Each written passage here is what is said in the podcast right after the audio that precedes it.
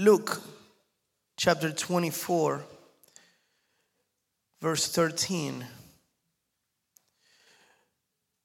But before we read this, I want to I want to tell you how we get here, how we get to this chapter. If you read before, um, before the uh, verse 13, you, uh, you will see that the three days of Jesus' death has passed. And we find ourselves biblically here in the midst of the disciples not knowing what to do. Jesus died, their rabbi, their teacher, their master has died, and the disciples are now trying to remember everything that Jesus said, but also with the weight of Jesus' dead on their hearts. And have you ever come to a place in your life where you don't know what's next? Where you don't know what what to do? You get to the point of now what? What's the next step?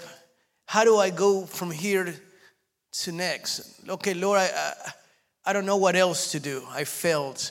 Lord, I don't know what else to do. I, I've tried everything. And the disciples kind of find themselves right here. But something happened. After the third day, Mary and a couple of women go and go to the tomb and and they find that the tomb has been empty. And they find two angels that said, Remember what he told you back in Galilee.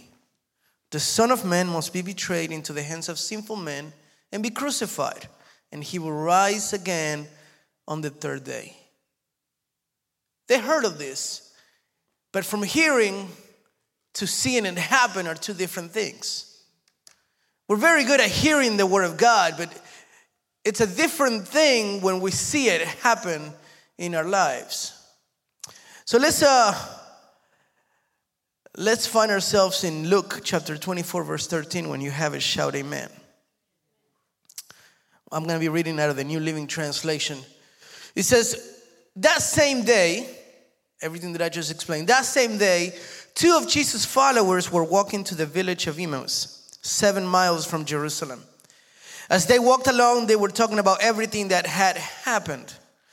As they talked and discussed those things, Jesus himself suddenly came and began walking with them. But God kept them from recognizing him. He asked them, what are you discussing so intensely as you walk along? And they stopped short, sadness written across their faces. Then one of them, Cleopas, replied, You must be the only person in Jerusalem who hasn't heard about all the things that have happened from the last, uh, that have happened there the last few days. Right there where you're at, just close your eyes. Father, we want to thank you for being in your presence this morning. We are your children. Speak to us. We come hungry, hungry for your word, tired from a world full of weight. But we come to leave all our weights here in your presence. Change us, replenish our heart. And to you will be all the glory in Jesus' name. Amen and amen. I want to read this one verse again before I get to the message title. Jesus asked them, verse 17, What are you discussing so intensely as you walk along? They stopped short, sadness written across their faces. Then one of them, Cleopas, replied, You must be the only person in Jerusalem who hasn't heard about all the things that have happened there the last few days. I have titled today's message, if you allow me a few minutes, How Ironic. Because these two followers of Jesus said, What is going on? You must be the only person that doesn't have a clue what's going on. How ironic, because he's the only one that truly knows what's going on. How ironic that these people are talking and Jesus is asking them a question and they're sad, but all of a sudden, in the midst of their sadness, they're shook. They're like, How do you not know it's on every news? Don't you have Instagram, Jesus? Don't you have Facebook? Don't you know what's going on in the world? Everybody knows. Have you been living under a rock? Everybody knows what happened. There was a man, a prophet, a good man. He was crucified. You have no idea what happened? How ironic that Jesus was truly the only one who knew what happened. And this morning, I want to talk to someone who has been feeling like God doesn't know what's going on on their lives. We come to church, we come to His presence, we cry out outside in our closet or in your secret room or wherever you're at in your car, stuck in traffic, and you're talking to God, and you're like, God, I just don't think you know what's going on in my family. God, I don't think you know what's going on in my economy. God, I don't think you know what's going on in my job. God, I don't think you know what's going on with my husband, with my wife, with my kids. And you will be surprised how ironic that is because he's the only one that knows what's going on. These people were talking as if they had all the answers and they were gonna tell Jesus something that he didn't know.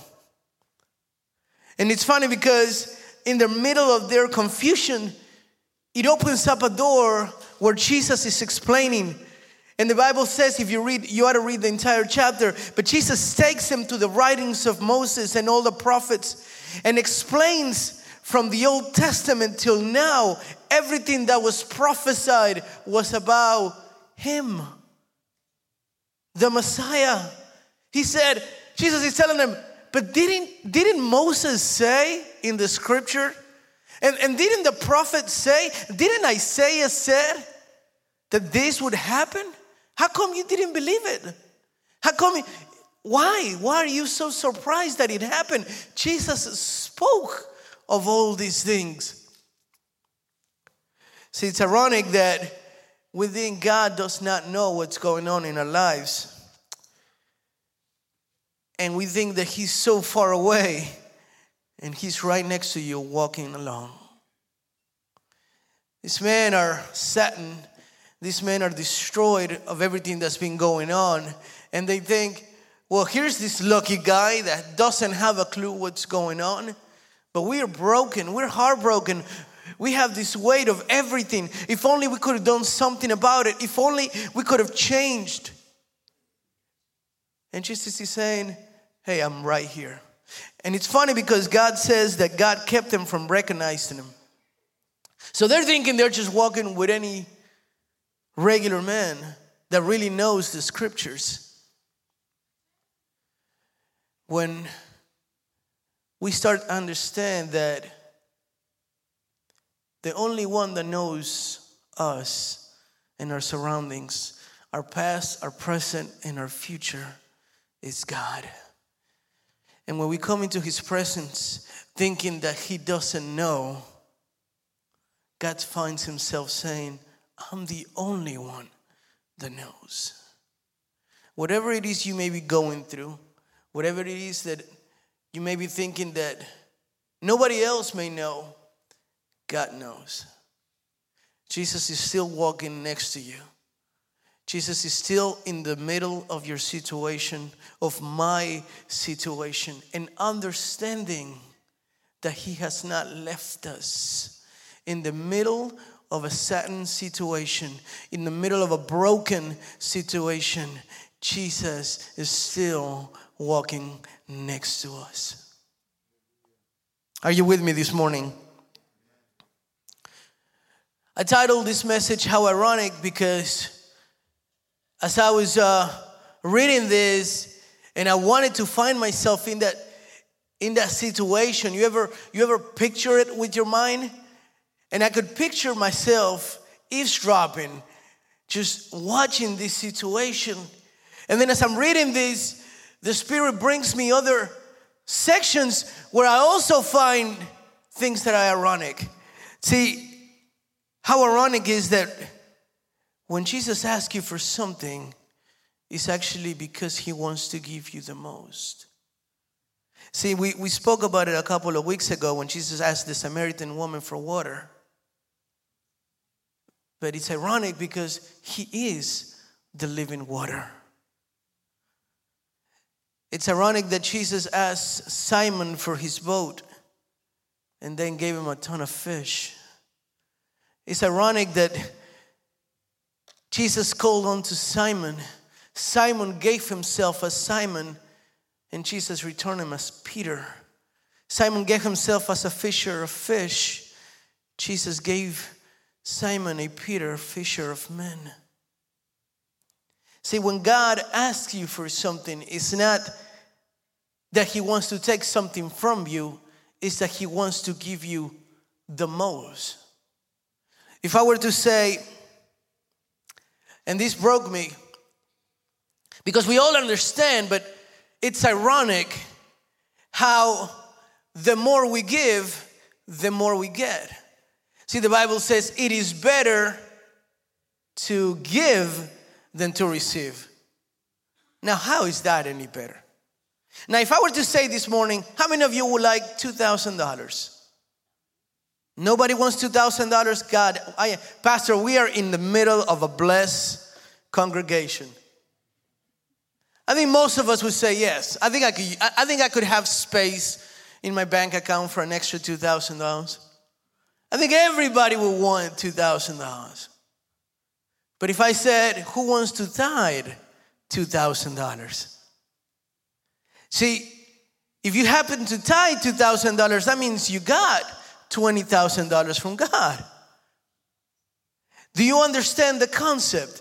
See, we, we shut ourselves because we do not like to give, but God is saying it's ironic because the more you give, the more I give you. The Bible says that those who give to the poor are giving to God. Imagine that. So you give to somebody that nobody's paying attention, and God is actually paying attention. And God is saying, What you give to that guy, I will return to you. How many of you want God owing you? So it's ironic that the more we try to hold on to what we have, the less we have. And the more we give of what we have, the more we get. It's going to get to the point where God continues to give you that you do not have enough space or you're not giving quickly enough for God to replenish your things. See, we all like to say, God, I want love. I want love. I, I, I want that love. You got to give love. God, I just need time. If I could only have more time, you need to start giving your time. God, I, I want attention. I need to have attention. Then you give your attention. Whatever it is that you're missing, you have to give it first. Whatever it is that you are missing in your life today, if you want breakthrough a secret, give it first. Because when you give, you get more. It is better to give than to receive. And the moment that breaks through you, as ironic as that sounds, it'll change your life completely. Let's go to the book of Second Samuel, chapter 12. Book of Second Samuel, chapter 12, verse 1 to 7. This is the story of David. David had was in the middle of a war. The Bible says in the times that kings go to war, David decided to stay. David decided to be lazy. He said, It's cold outside. Let my men go to war. And as he walks into the rooftop, he sees a woman taking a shower. And he calls her and sleeps with her. And she gets pregnant. And when she gets pregnant, he's now freaking out. He calls her husband from war and said, You have been doing an amazing job. You are the best warrior that we have, the best soldier. Nobody's like you. You deserve a break. You deserve some vacations. Go and spend some night with your wife. That way, when you come back and she's pregnant, you don't blame it on anybody but yourself. But he said, No, I won't do that while my brothers in war are still fighting. I will stay right here. Thank you. So David, seeing that he had no other choice, called up his general and said, I need this man, Uriah, to be in the front. So when the first bullets are shot, he gets one. And this is where we find ourselves. And Prophet Nathan comes to see King David. Second of Samuel chapter 12, 1 to 7 says, So the Lord sent Nathan the prophet to tell David this story. There were two men in a certain town, one was rich and one was poor. The rich man owned a great many sheep and cattle. The poor man owned nothing but one little lamb he had bought. He raised that little lamb and he grew up with his children. He ate from the man's own plate and drank from his cup. He cuddled it in his arms like a baby daughter. One day, a guest arrived at the home of a rich man, but instead of killing an animal from his own flock or herd, he took the poor man's lamb and killed it and prepared it for his guest. David was furious. As surely as the Lord lives, he vowed, any man who would do such a thing deserves to die. He must repay four lambs to the poor man for the one he stole and for having no pity. Then Nathan said to David, You are that man. The Lord of God of Israel says. How ironic that we can preach it, but we can't live it. See, it's ironic that Nathan comes to the king with an issue. And you think that David is so wise that he's like, Oh, Nathan, you're coming to this issue. I got this. I know what to do. Oh, David, David is thinking to himself, Oh, I am a man of God. I know exactly how to solve this issue. This is not a good man. This is not a good, a, a good person. See, he's wise enough to check the sins of someone else, but can't see the sins of himself. How ironic that we can preach it we can teach it. We can see the fault in somebody else's life, but we can't see it in ourselves. How ironic that when it comes to figuring out everybody's issue, they can come to us. Oh, I can help you. Oh, I can do this for you. Oh, I can do that for you. But when it becomes to applying it in our own lives, that's where we get stuck. And Nathan says, You are that man of the story. You are that man of which I'm speaking of. You are that person. What should we do now? And David found himself thinking, What did I do? See, it's funny because now David is crying out for mercy. But when David is decreeing as to what to do with that person, there's no word of mercy there. David said, This person deserves to die, and, and they need to take four sheets out of him, and, and he needs to be set an example of. But now he's broken down as he figures out that he is that man, that he stole the only lamb from his friend. He could have had any women, he could have anyone, but wanted the one that he couldn't. It's crazy how when we are broken, we want mercy. How when we mess up, we want grace. But when somebody else's messes up, when somebody else's commits a mistake, then we break him, then we bury him. Oh, we ought to push him away. Oh, we ought to keep him away. They do not deserve to be with us. And our holiness is above everything else. And David knew exactly what he was saying when Nathan brought them this problem. Say, oh, I know exactly what to do with this type of people. And Nathan said, This type of people is you. So, unless we can understand what grace is and what love is, whatever finger we're pointing out to anybody else is a finger that we're pointing out to ourselves because God is seeing it. And God is saying it. You are, how ironic. You are so good at pointing out at everything, and you can't see it that it's being pointed out at you. So it's so important to show grace and mercy and to understand whether you're in a position of power today or you used to be or you wanted to be or you want to get there we, un- we need to understand that either we were there before at some point we need a grace and we need a mercy or at some point we will need grace and we will need mercy how ironic that we can preach it, but we can't live it. I was talking, I was talking to somebody, and this guy was giving me marriage tips, per se, say the least. Wasn't tips, was just he was just kind of giving, opening up his mind and, and telling me some things. You know, like, well, the Bible says this and that, and in marriage, you ought to do this and you ought to do that.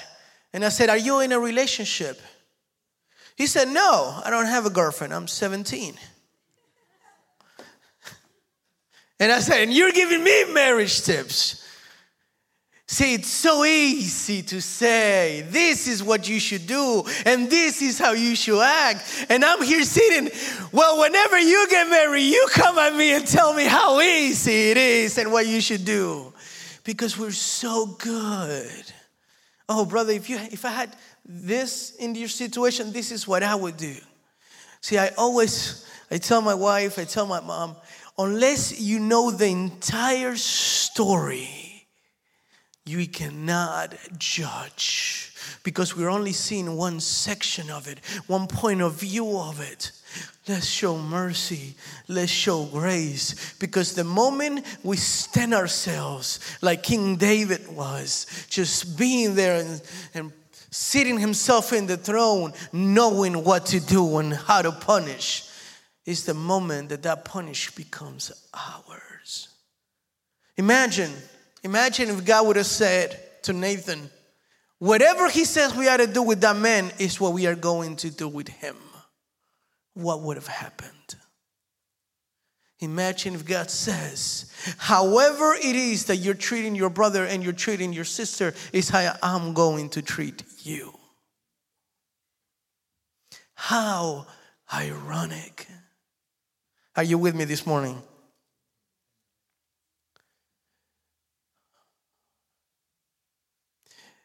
It's amazing. But the, the Bible is so full of this beautiful ironies. See, the, the Bible says, those who want to live must die. It says, for the seed to grow, it must die. Second Timothy 2:11 says this is faithful saying for if we die with him we shall also live with him. But look what Luke 9:24 says. For whoever desires to save his life will lose it. But whoever loses his life for my sake will save it. How ironic. The more you try to save it, the more you will lose it. And the more you want to lose it in God, the more you will save it. You ever you ever find that the more you want to take care of something, the more you lose it? Like I have to be careful with this. I know I'm I have to be super careful. I'm gonna put it in a place where nothing can happen and you hide it so well you lose it yourself. I need to figure out a password that's going to now every password that comes up, it, it used to be like four digits. Now it's 27 digits, it's got to have numbers, it got to have symbols, they have to be in Greek. And it's like, no, it's too easy. You write a password, it's too easy. It's too easy. So you're like, I'm gonna make these things so complicated. A hacker couldn't figure it out. And then I can't remember what it was. See, the more we try to save something, you will lose it. The more you try to save your time for yourself, the more you try to save that money for yourself, the more you try to save that children for yourself, the more you will lose them. But the moment you accept and give it to God is the moment you save it. The moment you say and understand this is not mine, it belongs to Him, it is all yours, is the moment that you're actually saving it. The moment that you understand that your timing is not yours, that everything that you have and own is not yours, and the more you try to keep it, the more you will lose it. But the moment that you decide to say, God, it's yours, take it away, it's the moment that God says, it's all yours.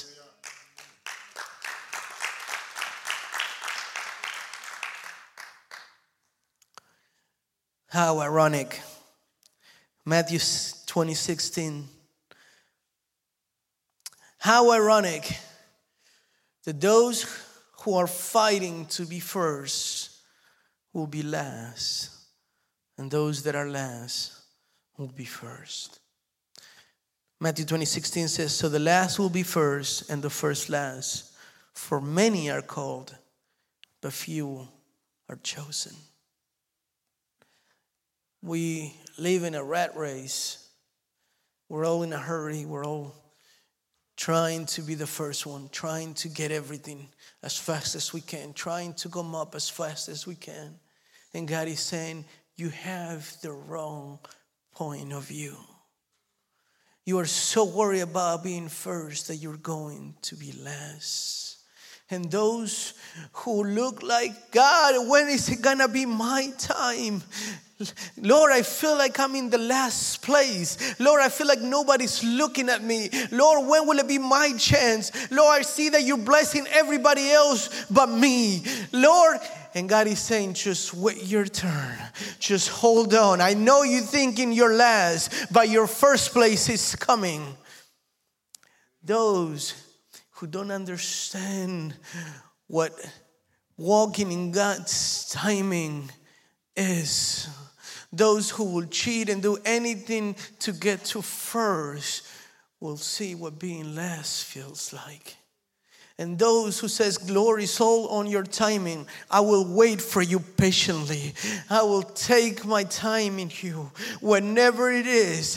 David was anointed to be king, but he didn't go and knock on the palace door and said, "When is it my time? I was anointed. It is my turn to be first."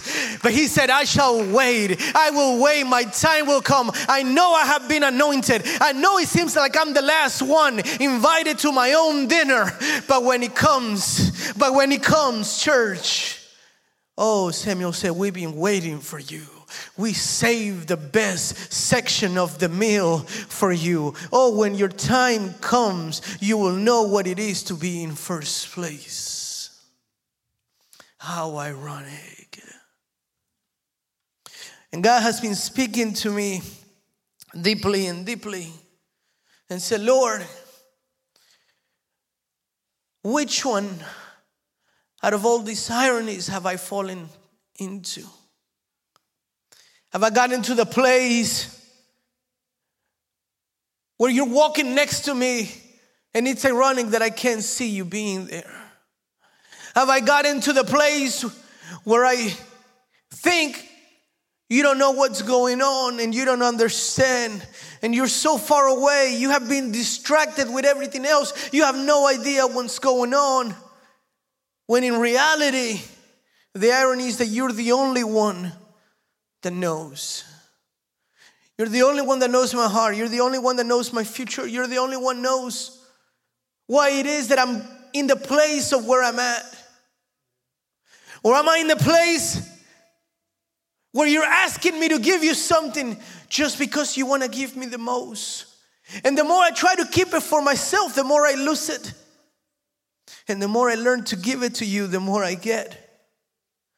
Or am I in the place where I can preach it, but I can't see it in my own life, where I can see it about everybody else and I can give a message and explain it to everybody else. I can give a master class, but I can't see it. In Spanish, we have a saying casa de herrero, cuchara de palo. Right? Imagine it's like working in a bank and not having any money.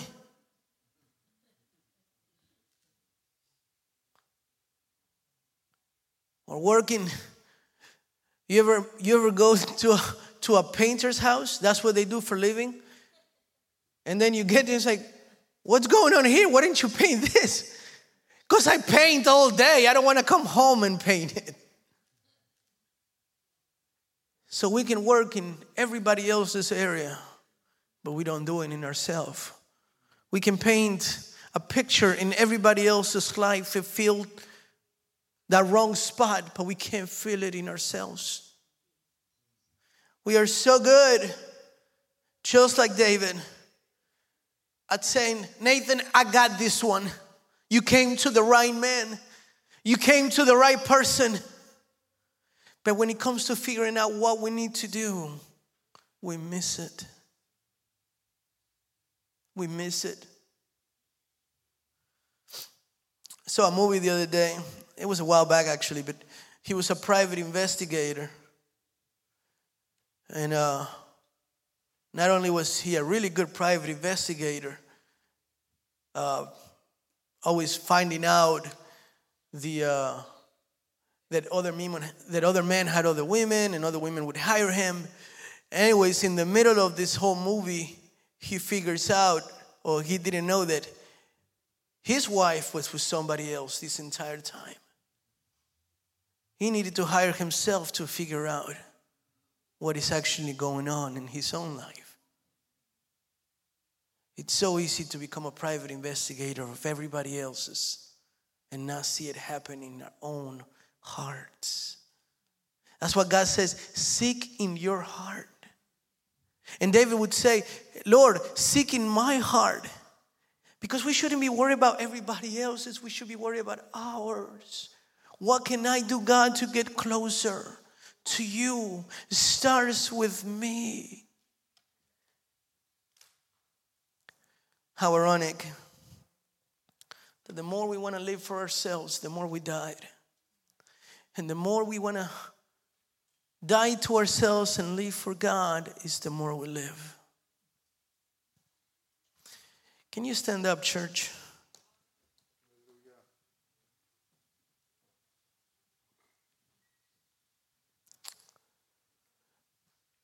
I love how God just speaks to me and says, Jonathan, you've been worried about the law, the wrong things. And it's ironic because the more you worry about things, the least they happen. You ever worried and worried and worried to the point where you can't sleep for a fear of something that never actually occurred, that never really happened? You ever left your house thinking, I left the stove on? And you're, you're sick and you're already thinking, the whole thing blew up. My house blew up. I'm gonna get a call from a neighbor. Say, hey, uh, are you barbecuing the entire house?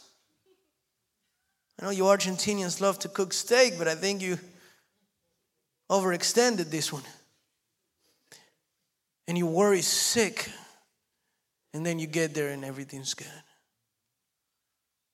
You ever had a, and the enemy keeps you busy worrying about things that don't happen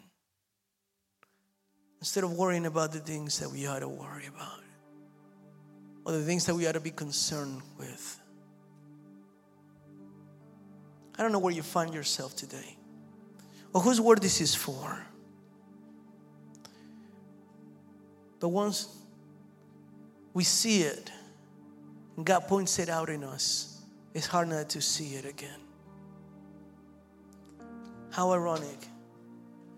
The more we want to be first, the farther place we get. And the more we decide to not worry about the status, not worry about where we stand, not worry about how far we sit, our position. And we decided to give all that up. So that the glory may not be ours, but can be His. It's amazing. How ironic that the more we want to show up, the more in secret God keeps us. And the Bible, in irony, says, when you do things in secret, your Father that's in heaven that sees everything will get you out in public.